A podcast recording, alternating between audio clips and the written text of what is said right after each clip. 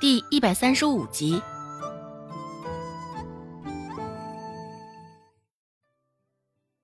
我呢，在集市上卖臭干子，而恰巧呢，顾大哥喜欢，经常来我的摊前买臭干子，落于旁人眼中，就产生了误会，误会了我与顾大哥之间的关系。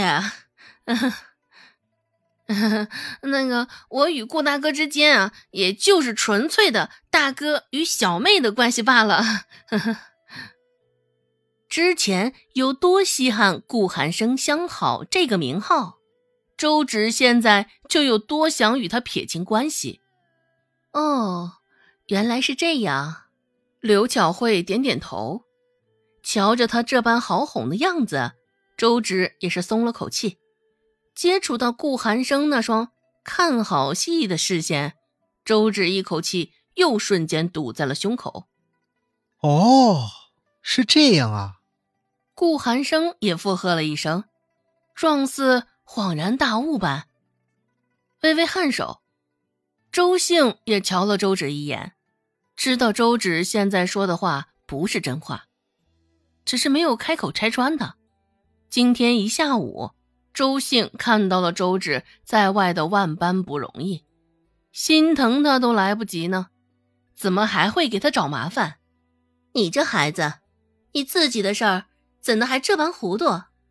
刘巧慧嗔怪了顾寒生一声，顾寒征在一旁应和道：“寒生，你赶紧想办法将这事儿给澄清了，毕竟人家丫头的清白关系重大，不可乱来。”顾寒生撑着下巴说道：“啊，是该澄清，不能委屈胖丫头做人家眼中的癞蛤蟆。”只是有些人不配合，还真是有些难办呢。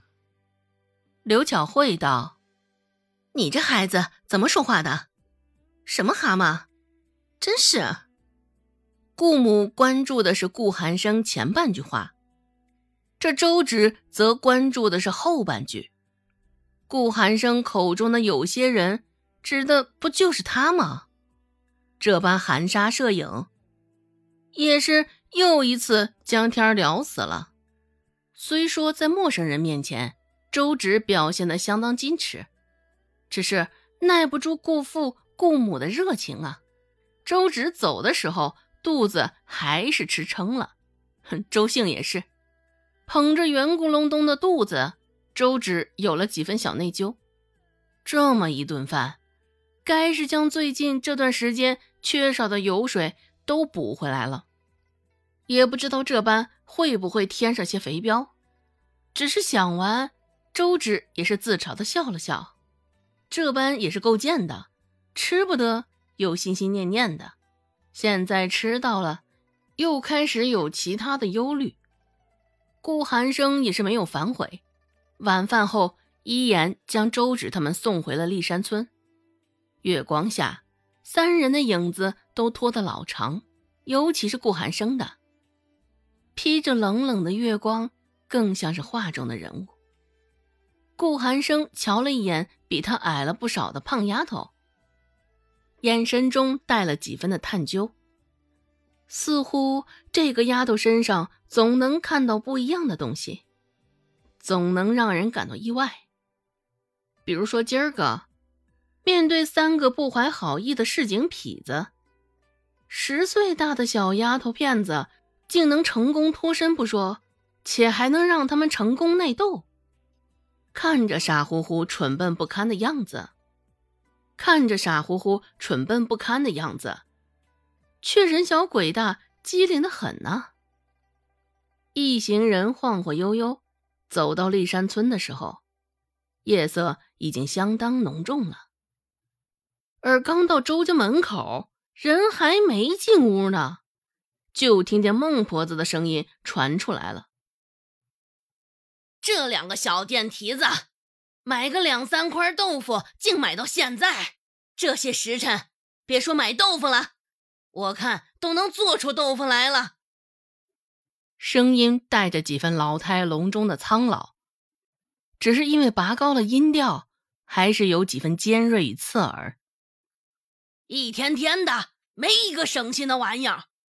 这是嫌我命太长了，一个个都赶着想来气死我，是不是？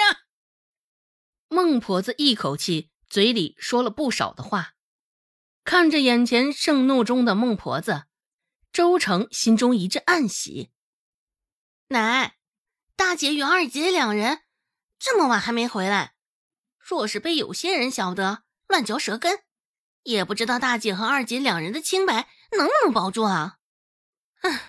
况且啊，因为二姐之前的事儿，这村子里本来就很多人对咱们家有议论呢。周成这话明显是带着几分导向意味的。听到周成的话，孟婆子果然上钩，一双三角眼紧紧的眯成一条线。孟婆子啐的一声，说道：“哼，我呸！他们要是敢，若真是这样。”我非将他们的腿打断了不可。当然，孟婆子也不过说说而已。若真如此，再怎么样，孟婆子也会想办法将他们给贱卖了。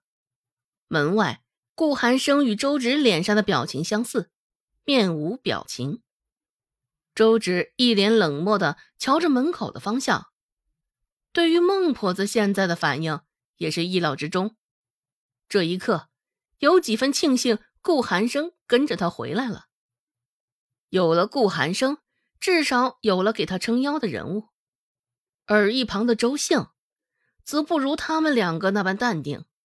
听到孟婆子的谩骂，周兴已经紧紧揪起了眉头，在想着应该如何应对孟婆子。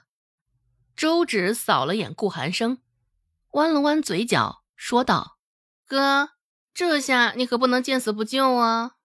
顾寒生自然明白他的话，自然也明白他表情中的意味，没有开口回应，只是挑了挑眉，一副甚是邪佞的样子。本集播讲完毕，感谢您的收听，感兴趣别忘了加个关注，我在下集等你哦。